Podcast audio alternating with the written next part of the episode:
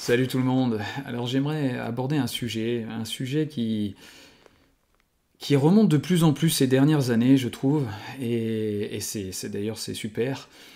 Et pourtant c'est pas un sujet euh, novateur dans le sens c'est pas une nouvelle mouvance de pensée, c'est pas euh, quelque chose sorti d'un chapeau comme ça qui sort de nulle part. Mais bien au contraire, ce sujet-là que je voudrais aborder est un sujet euh, qui a été la raison de plusieurs interprétations depuis des siècles, hein, depuis euh, la naissance même de l'Église. Euh, les pères de l'Église, lorsqu'on creuse un peu leurs textes, on, y lit en fait des, compréhensions et des visions différentes sur l'œuvre du salut de Jésus-Christ, l'œuvre universelle du salut en Christ Jésus, euh, quelle est sa portée véritablement? Est-ce qu'elle est pleinement inclusive, c'est-à-dire qu'elle euh, inclut complètement toute l'humanité dès l'œuvre de Christ euh, pendant son ministère à la croix et à sa résurrection, à la glorification? Ou est-ce que cette œuvre de salut ne serait que effective, ne serait vraie hein, d'une certaine manière, que pour ceux et celles qui acceptent Jésus comme leur Seigneur, leur Sauveur, ou leurs différentes manières de repentance pour recevoir l'œuvre de Christ? Et c'est important de comprendre un peu ces deux, ces deux perspectives hein, du salut de, Christ, c'est-à-dire une perspective peut- être plus exclusive, c'est-à-dire celle où il n'y aurait que donc les chrétiens qui seraient au bénéfice du salut accompli en Christ, même si ce salut hein, est présenté pour tous les hommes, est disponible pour tous les hommes, mais au bénéfice réel euh, est réellement vrai, j'allais dire, seulement pour ceux et celles qui embrassent l'évangile de Christ, c'est-à-dire qui, acceptent, hein, euh, selon la, formule habituelle, Jésus-Christ comme leur Seigneur et leur Sauveur, et, reçoivent l'Esprit qu'ils n'auraient pas déjà en eux, et, ainsi de suite.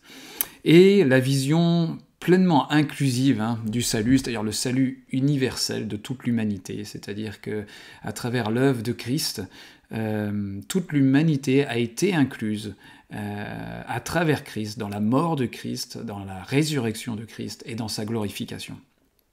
Hein. Euh, ce sont les deux perspectives, j'allais dire, principales du salut en Jésus-Christ. Et je vois que les, les, questions se posent de plus en plus sur cette œuvre universelle et pleinement inclusive de Christ.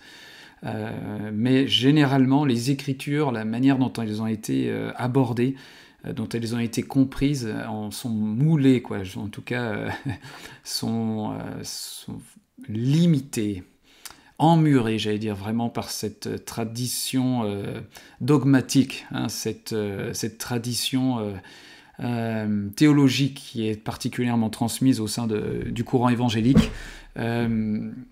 et les versets que j'aimerais citer sont pas là comme des arguments, hein, parce qu'en fait, on le sait bien, dans le, courant chrétien, euh, les, versets, c'est presque les, arguments préférés pour euh, justifier ou injustifier nos, propos, et on n'en finit pas, quoi. Donc, les versets que je vais, que je vais donner dans cette vidéo-là, c'est, je l'espère, des pistes de réflexion. C'est comme si j'espérais, euh, et je le crois vraiment de plus en plus, pour les uns et les autres un cœur honnête où on met de côté, où on prend de la distance avec ce qu'on a toujours entendu comme vrai concernant ces écritures-là, et on ne s'est jamais vraiment posé la question de qu'est-ce que voulait dire Paul, par exemple, ou qu'est-ce que voulait dire vraiment Jésus, euh, concernant l'œuvre du salut, par exemple, pour tous les hommes. Hein, euh, et pas seulement comme un salut potentiel pour tous les hommes, mais comme une réalité intrinsèque à tous les hommes, hein, et femmes, et enfants, et même à toute la création d'ailleurs. Euh, donc ces versets-là, j'espère qu'ils seront là plus pour, euh, pour interpeller en prenant du recul.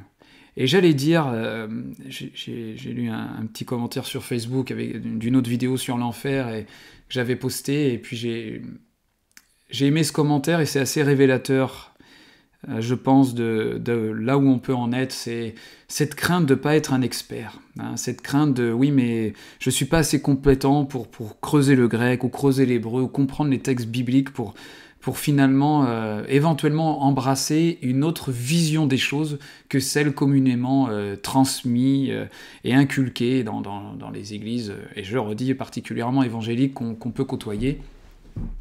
Et je trouve ça dommage. Je trouve ça dommage parce que je crois qu'on n'est pas fait pour être des experts. On n'a pas besoin d'être des experts pour, pour se façonner sa, sa propre conviction. Et c'est finalement très important même. il y a dans l'épître de Jean, hein, vous vous rappelez lorsqu'il dit, mais vous avez reçu de loin hein, du Saint l'onction en vous qui vous enseigne toute chose, qui enseigne toute chose. Euh, cette même onction en nous euh, dont Jésus nous dira que l'Esprit euh, vous conduira dans toute la vérité, hein, dans toute la réalité, dans tout l'aletheia, dans, dans toute la, conscience de ce qui est vrai, de ce qui est réel. Et c'est important de ne pas oublier ça, parce qu'on n'est pas pieds et mains liés à, un enseignant ou alors soi-disant un expert qui pourrait vous prouver A plus B qu'il euh, faut penser ainsi. Non, je crois que justement Jésus amène ce principe de vie tellement incroyable qui, est sa présence intérieure, hein, qui est le Christ à l'intérieur de nous, qui est, qui est celui qui est notre enseignant intérieur. Et ça ne veut pas dire que tout le monde fait ce qu'il veut, même si au final tout le monde fait ce qu'il veut, euh, comme Paul, tout m'est permis mais tout n'est pas utile, mais ce, que, ce qui est important, c'est le fait que on puisse se retrouver les uns et les autres sur ce que nous révèle euh, cette onction à l'intérieur de nous, pas sur ce qu'on nous a imposé de l'extérieur, mais ce qui, ce qui s'éveille, ce qui se réveille depuis notre intériorité, depuis notre intérieur, depuis euh, cette union de notre esprit avec l'esprit de cœur, depuis ce qui peut découler de notre cœur qui nous paraît presque comme des évidences, comme ce qui coule naturellement en nous, euh, que souvent on étouffe. Hein. Euh, le sujet par exemple de l'enfer, euh, combien de fois j'ai entendu des, des fois des échanges avec des frères et sœurs où c'était mais c'est comme si je savais, c'est comme si je pressentais qu'il y, avait quelque chose qui clochait avec la doctrine habituelle de l'enfer, hein, du tourment éternel pour ceux qui n'auraient pas accepté Christ comme leur Seigneur le Sauveur ou alors comme pour ceux qui, qui, euh, qui auraient enfreint, euh, même sans accepter Christ, des, des, des, morales les plus, les plus élémentaires, enfin et ainsi de suite. Euh, combien d'échanges? Mais vraiment beaucoup d'échanges j'ai eu avec plusieurs où c'était, oui, c'est comme si c'est comme si je savais qu'il y avait, mais je, préférais pas développer le sujet ou m'y pencher trop parce qu'il y avait un malaise à l'intérieur de moi. Et ça, euh, c'est tout le sens de l'onction en nous qui nous enseigne toute chose. Euh, bien souvent, par exemple, euh, en, lien avec le sujet de l'enfer, on, se retrouve dans une position parfois où on est limite plus miséricordieux que Dieu lui-même. C'est-à-dire qu'on espère presque que, non, que, cette punition ne soit pas aussi, aussi lourde sur ceux et celles qui passeraient à côté du salut en Christ. Et, et ça, ça devrait nous tilter, ça devrait nous révéler quelque chose. Si au, au fond de nous, sans se l'avouer, c'est comme si on se sentait plus, miséricordieux, plus miséricordieux que Dieu, on peut en conclure qu'il y a un problème, dans, il y a quelque chose qui ne va pas. Et c'est euh, ce à quoi j'appelle pendant cette vidéo, qui va pas être exhaustive, cette première partie, j'espère avec la deuxième et troisième partie euh, que je vais faire, ça sera plus exhaustif, mais j'aimerais euh, décanter un peu sur ce sujet-là. pour moi, c'est clairement une, évidence depuis des années. Là, l'article que j'avais publié sur à l'époque, hein, ça s'appelait La Nouvelle Jérusalem, maintenant c'est Kainos Création, mais qui est le nom de notre association. Euh, c'était un article que j'avais publié en juin 2014. Et là, je vais reprendre un peu la trame, qui était Christ en tous les hommes. Euh, donc vous l'aurez compris, pour moi c'est devenu une conviction, une évidence, j'ai pas de doute, j'ai pas de lutte par rapport à cette, à cette confiance, à cette, à cette euh, compréhension. mais mon cœur, vraiment, c'est pas de l'imposer. De toute façon, c'est l'avantage d'être devant une vidéo. Vous n'avez pas de compte à me rendre, il n'y a pas de redevabilité, c'est vous comprendrez ce que vous voulez comprendre, et si c'est avec un cœur euh, honnête, eh bien forcément, forcément, euh, il y, a des choses qui pourront se passer. Euh, il y a des choses qui pourront, qui pourront s'ouvrir, qui pourront se révéler d'une manière différente. Donc je vais y aller, je vais commencer. Et je demande vraiment qu'on puisse faire confiance à ce qui résonne dans notre cœur, à ce qui est paisible dans notre cœur, à l'écoute de, certaines écritures.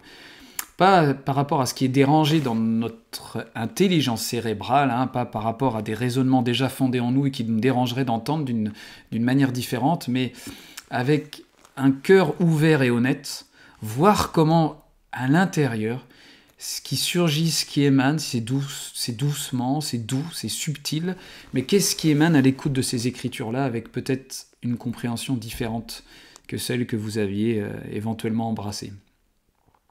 L'un des contextes avec lequel j'aimerais commencer, c'est dans Acte 2, 17. Alors on pourrait commencer vraiment de plusieurs façons. Hein. Celle-ci est certainement imparfaite, mais j'ai repris une trame rapide d'un article que j'avais écrit parce que je pense que ce, type de sujet pourrait vraiment être plus exhaustif, en tout cas détaillé ou, transmis d'une manière plus exhaustive, vraiment dans un contexte de week-end. Euh, voilà, là sur une vidéo, ça c'est limite, mais je vais commencer par Acte 17, hein, le contexte, vous savez, où les, où les apôtres euh, ont les langues de feu qui sont déposées sur eux, le, fameux jour de la Pentecôte, et, et ils prêchent, ils prêchent, ils proclament dans des langues différentes, dans des langues étrangères, des merveilles de Dieu, et les différentes nations qui sont là euh, bah, comprennent hein, ce qui est dit par ces apôtres qui parlent des langues différentes, des, langues étrangères. Et Pierre dira que c'est l'accomplissement de cette parole prophétique. Il arrivera dans les derniers jours, dit Dieu, que je répandrai de mon esprit sur toute chair. Hein, sur toute chair, pas seulement quelques personnes, quelques hommes et femmes ou enfants, mais sur toute chair. Et si nous reprenons le contexte de ce passage-là, de ce passage-là sans galipette théologique du tout, euh, Pierre fait le lien direct entre l'accomplissement de cette parole-là, de cette écriture-là, avec ce qui est en train de se passer au moment où il prêche cette parole, donc au moment de l'effusion euh, de l'Esprit sur toute chair, d'abord sur les apôtres où c'est, manifeste, où évidemment que c'est manifeste parce que ceux-là ont connu euh, Christ, l'ont connu, ont, connu quelle était son œuvre, ont connu quelle était la raison de, sa manifestation sur terre, et donc ils sont là pour prêcher, pour enseigner, pour transmettre euh, la parole de vie la parole de vie est, est, comme un, symbole vivant, visible de l'esprit qui a été répandu sur toute chair. Et je vais continuer avec d'autres textes encore plus explicites à mon sens, mais faut comprendre aussi qu'il y a deux facettes pour moi. Hein. En tout cas, personnellement, c'est comme ça que je, l'envisage. Deux facettes à l'œuvre euh, de Christ, euh, à l'œuvre de Christ sur terre. Euh, la première est visible hein, à travers la, personne de Jésus. Jésus où, la parole s'est incarnée dans la chair, la parole s'est faite chair, la parole devint chair. Hein. Dieu s'incarne dans la chair. Christ s'incarne, devint homme, Jésus-Christ. Et ça, c'est la facette visible de l'œuvre du salut. C'est-à-dire qu'à travers la vie de Jésus sur terre, on voit jusqu'à euh, jusqu'à Jean 17, hein, jusqu'à ce qu'ils disent qu'il a accompli tout ce que le Père lui avait demandé de faire. Euh, ensuite, Jésus en sait qu'il doit boire la coupe, hein, la coupe de, sa mort, de, son obéissance à la mort, à la croix. Euh, et cette œuvre et celle de la, résurrection et celle de la glorification sont des œuvres célestes. Hein, Jésus est clair dans Jean 17 lorsqu'il dit qu'il a tout accompli. il n'était pas encore allé à la croix, il n'était pas encore mort à la croix. Euh, donc l'œuvre visible de Jésus est celle sur terre, entre autres, euh, l'œuvre du salut euh, qu'on peut comprendre d'une manière visible, et cette présence de Jésus sur terre, et la manière dont il a révélé le Père, la manière dont euh, il s'est fait lui-même baptiser, dont il a obéi au désert, dont il a vécu telle ou telle chose, c'est l'œuvre visible du salut qui est accordé, qui est manifesté pour tout homme. Et l'œuvre invisible, j'allais dire le mystère invisible de, l'œuvre de Christ est celle accomplie depuis la croix jusqu'à la glorification. Et donc, il faut bien comprendre que cette diffusion de l'esprit, hein, qui, qui, acte cette glorification de Jésus, euh, touche à ce mystère invisible de l'œuvre de Christ, de l'œuvre de Dieu au sein de l'humanité une des choses qui euh, m'est venue, moi personnellement, il y, a, vraiment plusieurs années, quand j'ai essayé un peu de, comprendre, de prendre un peu par tous les sens, comment c'est possible que le, salut touche déjà à toute l'humanité, à tous les hommes, sans même le besoin euh, que telle ou telle personne accepte euh, le Seigneur, enfin Jésus-Christ comme leur Seigneur et leur Sauveur. Ça m'interpellait, ça, ça me posait question. Mais comment c'est possible? Et alors bien sûr, c'est un des textes que je vais lire, on se souvient du, passage de, Paul dans 2 Corinthiens 5 où euh, il dira que ils sont pressés par l'amour, ils sont persuadés, convaincus que si un seul homme est mort pour tous, donc là il parle de, Jésus-Christ, alors tous sont morts avec lui. Donc là, on voit que Paul comprend, hein, comprend complètement cette participation de toute l'humanité à la mort de Christ.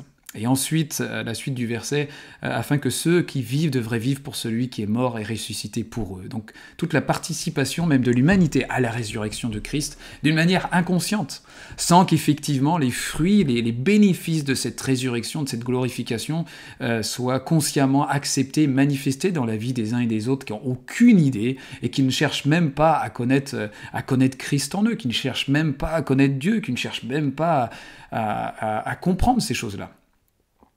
Euh, la chose qui me, venait il y a plusieurs années, c'est si on comprend hein, qu'à travers, par exemple, le premier chapitre de, l'évangile de Jean, vous savez, il y a Jean qui, euh, qui, nous écrit que toutes choses ont été faites par lui, hein, la parole de Dieu, et rien n'a été fait sans lui. Donc toutes choses qui existent ont été faites par la parole de Dieu par la parole, par, le, le souffle de Dieu, par le dire de Dieu, par le parler de Dieu, par le verbe de Dieu, par l'expression vivante euh, de Dieu.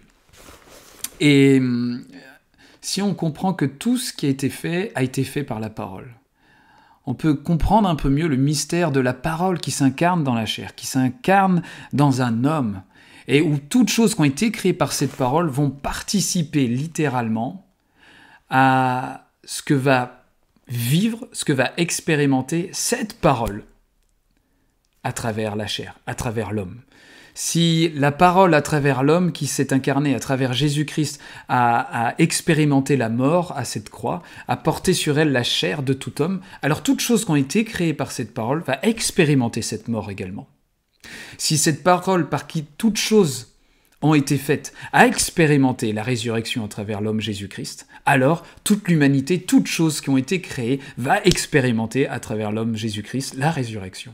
Si par la, par si euh, toutes choses qui ont été créées par la parole va euh, expérimenter à travers la parole qui s'est faite chair la glorification, alors toute chose euh, créée par la parole de Dieu va expérimenter la glorification. Je vais continuer avec les versets. Colossiens 1, 16, 17. Tout a été créé par lui et pour lui. Hein, ça revient à ce que je disais là.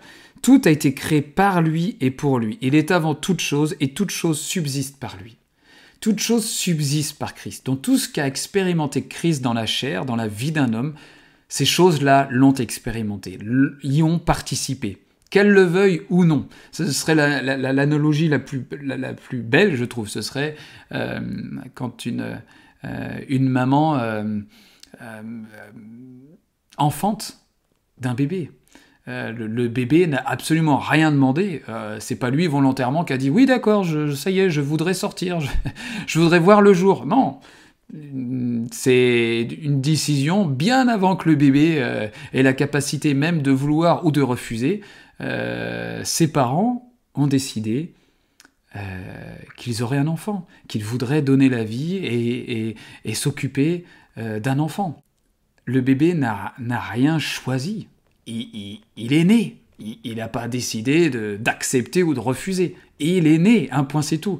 Et bien de la même manière, l'enfantement de Christ, toute cette création qui est au bénéfice de ce qu'a accompli Christ pour elle, n'a pas eu à choisir. Tout comme, à l'instar, et je vais lire ces passages de Romains 5, tout comme à l'instar, lorsque le premier Adam a désobéi, hein, dans la tradition chrétienne, enfin en tout cas la, tradition euh, des écritures bibliques, lorsque le premier Adam a désobéi et, a mangé, euh, enfin en tout cas par par le biais d'Ève, qui a, qui a mangé du fruit de l'arbre de la connaissance du bien et du mal, là je parle de la compréhension vraiment traditionnelle et littérale, euh, Paul dira que la, la, mort a régné, que par la désobéissance d'un seul homme, la mort a régné sur toute l'humanité. Euh, bah là, encore une fois, hein, l'humanité n'a pas choisi, euh, non, je, je veux pas, je refuse euh, d'hériter de la désobéissance du premier Adam. Oui, moi j'accepte. Non, toute l'humanité a été touchée par une sorte de principe de mort euh, qui a trouvé ramification en absolument toute chose. Euh, elle n'a pas décidé d'accepter ou de refuser. Ben, de la même manière, l'œuvre accomplie en Christ a fait participer toute l'humanité sans qu'elle ait absolument euh, aucun mot à dire. Et, à plus forte raison lorsque ça touche à, la vie qui peut enfin se diffuser, à la justification de tout homme, le fait de rendre juste tout homme, au fait de, de permettre tout homme d'être au bénéfice de la vie à n'importe quel moment qu'il le souhaite et qu'il le désire. Euh, on va revenir sur ce passage du, du, chapitre 5 de l'Épître aux Romains, mais euh, dans la compréhension traditionnelle, c'est comme si, au final, hein, euh, là aussi, sans, avoir un raisonnement bilanqué, c'est comme si l'œuvre du premier Adam, son œuvre de désobéissance, hein, qui, a, fait régner la mort sur toute l'humanité, a été plus, plus incluante, plus, plus grande que l'œuvre de Christ, qui pourrait être seulement au bénéfice de ceux et celles qui ont accepté Jésus-Christ. Non, bien sûr que non, et c'est pour ça que des pères de l'Église voient la, suprématie, la prééminence de l'œuvre de Christ, du dernier Adam, sur le premier Adam, c'est-à-dire que à combien plus forte raison, si la désobéissance du premier Adam a fait régner la mort sur tous les hommes, mais à combien plus forte raison, la justice de Christ, l'obéissance parfaite de Christ a fait régner la vie éternelle sur tous les hommes, à justifier tout homme euh, sur cette terre. Et on verra les versets ensuite qui, euh, qui explicitent cette réalité de la prééminence de l'œuvre de Christ sur l'œuvre du premier Adam. Euh, c'est presque un, j'allais dire, une, compréhension assez tordue de Dieu qui leur aurait permis que les, conséquences de désobéissance du premier Adam sont, sont presque totales, voire peu inévitable, hein, parce que, je veux dire, honnêtement, en termes de pourcentage et de proportion de ceux qui ont accepté Jésus-Christ dans leur vie par rapport à ceux et celles qui ne l'ont pas accepté dans toute l'histoire humaine, la proportion, elle est vite faite quand même. Euh, bah, si on comprend Dieu comme celui qui a plus misé sur la désobéissance du premier Adam plutôt que sur l'œuvre parfaite de quand même celui qui est décrit comme le Fils de Dieu, c'est-à-dire l'empreinte visible du Dieu invisible, hein, Christ lui-même, Bon, faut peut-être même se poser des questions sur les vraies intentions du cœur du Père, quoi. C'est, ça va loin, c'est des raisonnements qui vont loin. Euh, bon, je continue. Euh, Colossiens 1, 19, 20, car il a plu à Dieu de faire habiter toute plénitude en lui, hein, en Christ, et de réconcilier par lui, et de réconcilier par lui toutes choses avec soi, ayant donné la paix par le sang de sa croix, tant aux choses qui sont sur la terre qu'à celles qui sont dans les cieux. Là encore, et c'est la pensée de, plusieurs pères de l'Église, dont Origène, mais il n'y a pas que lui, et, de l'Église orthodoxe d'ailleurs, hein, c'est-à-dire la, transfiguration de la création totale, c'est-à-dire avec aucun être perdu. Cette réconciliation, donc j'ai lu Colossiens 1, 19, 20, Éphésiens 1, 10, 11, à savoir de réunir euh, toutes choses en Christ, tant ce qui est dans les cieux que ce qui est sur la terre. De Corinthiens 5, 19, car Dieu étant en Christ réconciliant le monde avec soi ne leur imputant point leur péché, ne leur imputant point leur péché. Je vais lire un verset que j'avais mis tout à la fin, qu'on lit trop rapidement, je pense. Euh, acte 10, 15, 28. je vais essayer de, d'écrire ces versets-là dans la description en dessous de la vidéo YouTube. Euh, ce que Dieu a déclaré pur, ne le regarde pas comme souillé. Mais Dieu m'a appris à ne regarder aucun homme comme souillé et impur. Je la refais, hein, je la répète, c'est Pierre Hein, vous vous rappelez la révélation qu'il a eue, euh, euh, qu'il a permis de, comprendre enfin que tout homme maintenant sur cette terre, hein, hommes et femmes, hein, toute l'humanité a une valeur égale de justice et de pureté. Euh, je relis, ce que Dieu a déclaré pur, c'est lui qui l'a déclaré pur en Christ, c'est lui qui a déclaré pur toute l'humanité en Christ. Ne le regarde pas comme souillé, mais Dieu m'a appris à regarder aucun homme comme souillé et impur. Euh, une précision peut-être. Ce n'est pas Dieu qui se réconcilie avec l'humanité, c'est pas Dieu qui se réconcilie avec nous. C'est à travers Christ l'humanité qui est réconciliée avec Dieu. C'est vraiment différent. C'est pas comme si Dieu était tellement euh, à cran que le péché avait eu la puissance de le séparer de l'humanité. C'est pas comme si le péché avait eu la puissance euh, de faire prendre les distances à Dieu de l'humanité. Hein, si on se rappelle du premier chapitre de l'évangile de Jean, absolument toutes choses ont été créées par lui, absolument rien n'a été fait sans lui. À aucun moment dans l'histoire de la création, Dieu n'a été séparé de sa création et donc de l'humanité, à absolument aucun moment. La seule, euh, si je peux dire, puissance qu'a eu le péché, si on peut parler de puissance, j'aime bien Saint Augustin dira le péché n'est rien.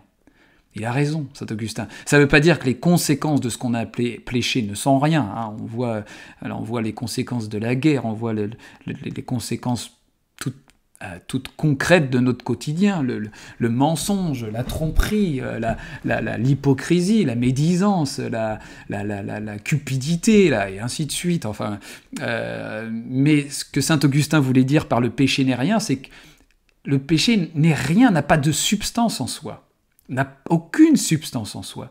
Et c'est bien pour ça que ça n'a pas eu la puissance de séparer Dieu de l'homme.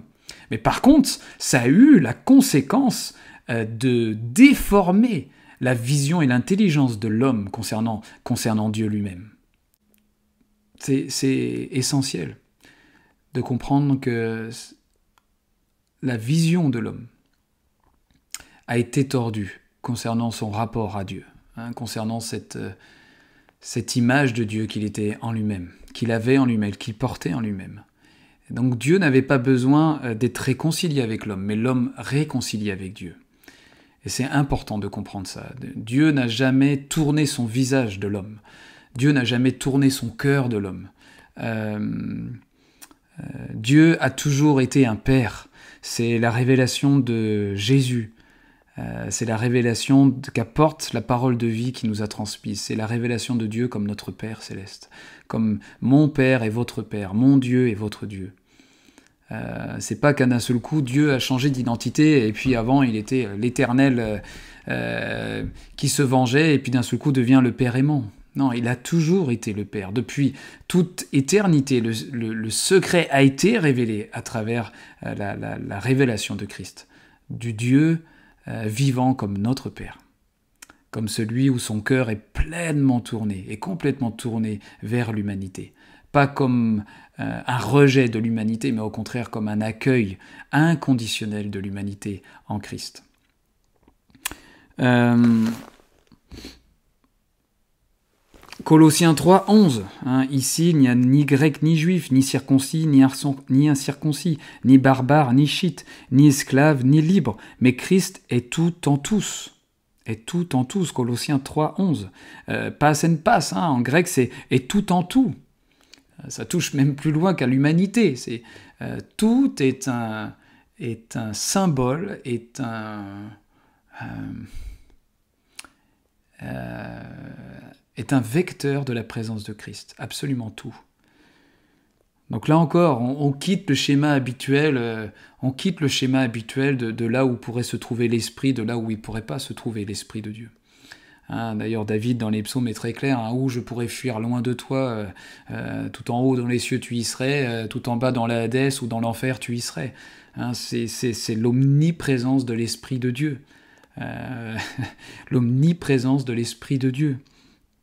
Euh, Éphésiens 4 dit Celui qui est descendu, c'est le même qui est monté au-dessus de tous les cieux, afin qu'il remplisse toutes choses. Euh, je continue. 2 euh, Corinthiens 5, 14, 15. Car l'amour de Christ nous presse, étant persuadé que si un seul est mort pour tous, tous sont donc morts. Et il est mort pour tous. J'essaye de ne pas faire que un listing de versets, mais euh, tiens, un de Romains 5.8, je vais en lire un premier, et puis un autre aussi, qui est très important de comprendre dans le chapitre 5 de l'Épître aux Romains. Mais Dieu fait éclater son amour envers nous, en ce que lorsque nous étions encore des pécheurs, Christ est mort pour nous. Étant donc maintenant justifiés par son sang, à plus forte raison serons-nous sauvés de la colère par lui. Hein, la colère, c'est très intéressant en grec, là je ne vais pas le creuser ici, mais il parlait de la racine de orga, hein, qui, est une passion violente. Euh, là encore, ce serait une, euh, revisite complète hein, de ce qu'on a compris de la colère de Dieu.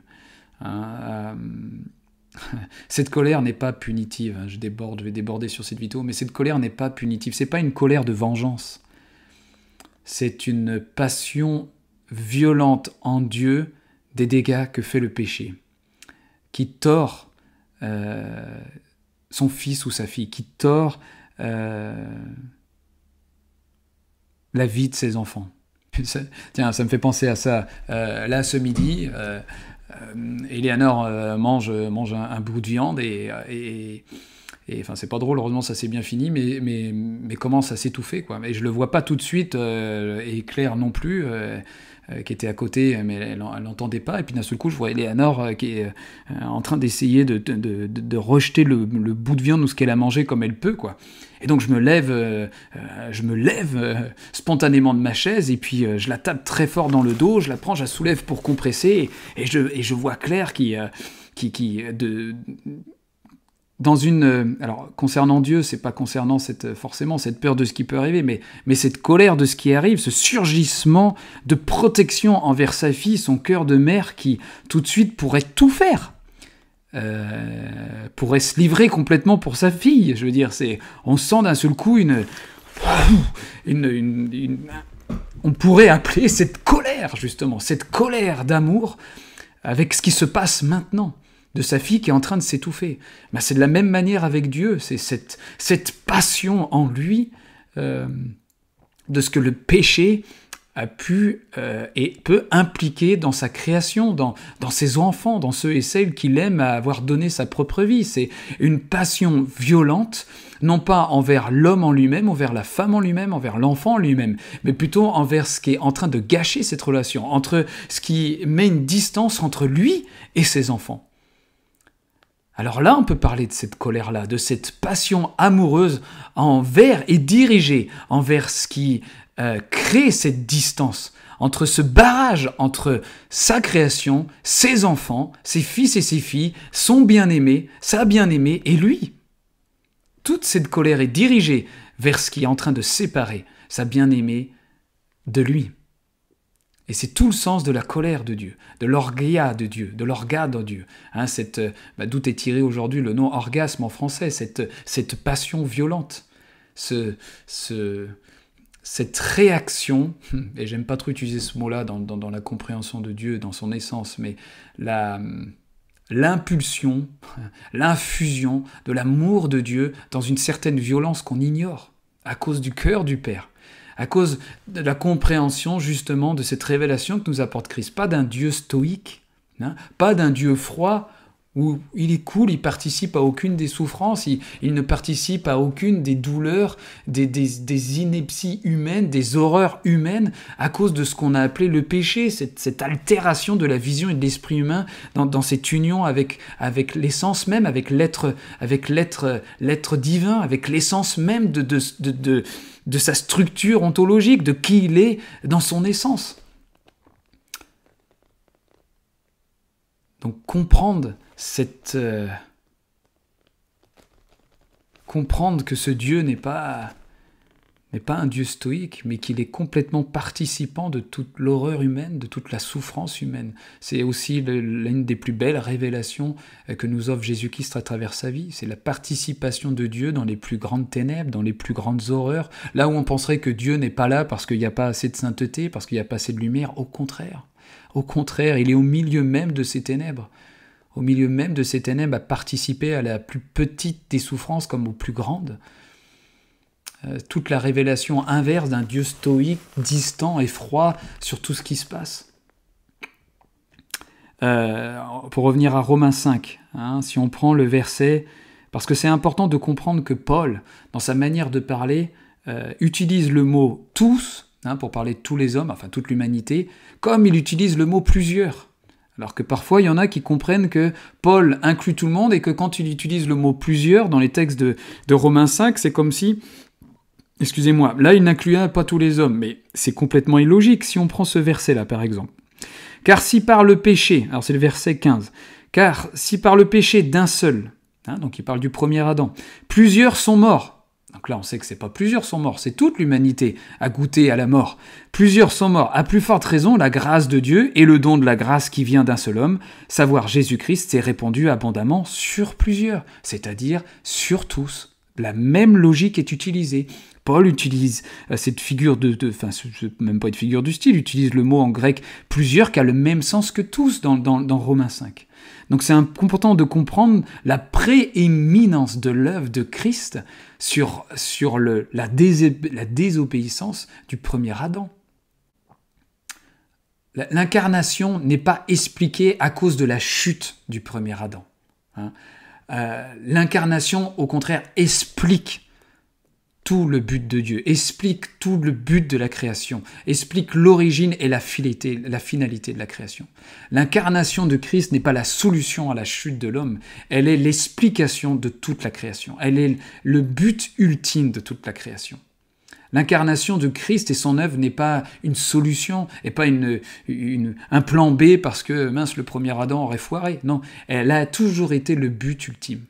Hein, si euh, le fameux Bereshit du début de, Genèse, euh, on, peut le comprendre comme le Fils est posé, le Fils est établi.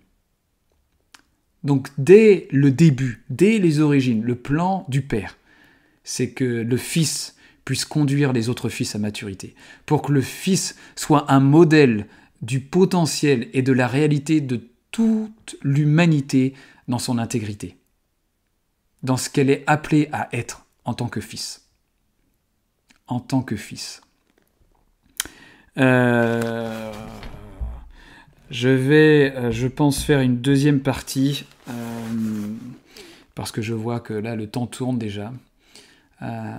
J'imagine que ça soulèvera peut-être des, commentaires. Hein. La, vidéo est certainement loin d'être parfaite. Là, je le fais un peu, peut-être un peu comme un cow-boy, alors que c'est un sujet important et sérieux, mais dans ce format vidéo, j'essaie juste de vous donner des, pistes de réflexion.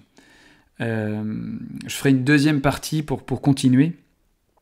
Euh, j'imagine que euh, dans les commentaires, s'il y a des questions, ou j'imagine peut-être des points de désaccord d'ailleurs, si je réponds pas tout de suite, c'est peut-être parce que dans la deuxième vidéo, il y aura des choses abordées qui pourront peut-être répondre à ces questionnements-là, ou alors peut-être donner encore quelques plus de matière lorsqu'il y a des désaccords. Euh, je comprendrai complètement qu'il y ait des désaccords, je, comprends qu'on ne puisse pas avoir la même perspective, la même compréhension des choses. Donc j'espère que cette vidéo peut juste apporter des pistes de réflexion. Vraiment, c'est mon cœur, juste des pistes de réflexion. Euh, je voudrais quand même continuer à creuser au moins avec une deuxième vidéo et forcément avec le sujet de l'enfer. Euh, forcément avec l'un implique l'autre. Hein. Euh, la notion de Christ en tous les hommes, de comprendre, euh, comparé à la compréhension traditionnelle dogmatique en particulier, hein, je le redis, de, euh, la compréhension évangélique, de l'esprit qui ne serait que dans ceux qui, acceptent le Christ. c'est. C'est important, je pense, de pouvoir développer ce sujet-là. Développer ce sujet-là parce que euh, parce qu'il me semble que l'exclusion et la présomption et malheureusement l'orgueil qui engendre une certaine compréhension de ces écritures-là, et j'allais dire même de l'œuvre de Jésus-Christ, qui était pourtant tout l'inverse à la base, euh, est vraiment dommageable. Est vraiment dommageable pour l'Église, est vraiment dommageable pour ce que l'Église représente. Euh, est vraiment dommageable pour les relations avec l'autre, les relations avec euh, euh, les, autres spiritualités. Alors bien sûr qu'il y a des travers, bien sûr qu'il y a des, guet-apens, qu'il y a des voies sans issue dans d'autres spiritualités, mais je, vais vous le dire aussi au sein du christianisme, croyez-moi. donc le but n'est pas d'être bisounours et de tout embrasser bêtement et un peu stupidement, mais, mais prendre le temps de creuser, de prendre le temps de faire confiance aussi en l'onction nous qui nous enseigne toutes choses. Prendre le temps euh, dans la confiance que l'Esprit peut nous enseigner, veut nous enseigner toutes choses sans avoir un expert à côté de nous qui doit nous dire quoi croire. Donc je me place pas comme un expert, je vous donne un petit peu de matière à travers cette vidéo-là. Euh, vraiment c'est mon cœur, je vous donne un petit peu de matière, je parle un peu à, à bâton rompu, j'espère qu'elle existe cette expression, euh, parce que je fonctionne plus comme ça dans les vidéos, mais voilà. Je vous dis euh, à la prochaine pour la deuxième partie, et à la prochaine.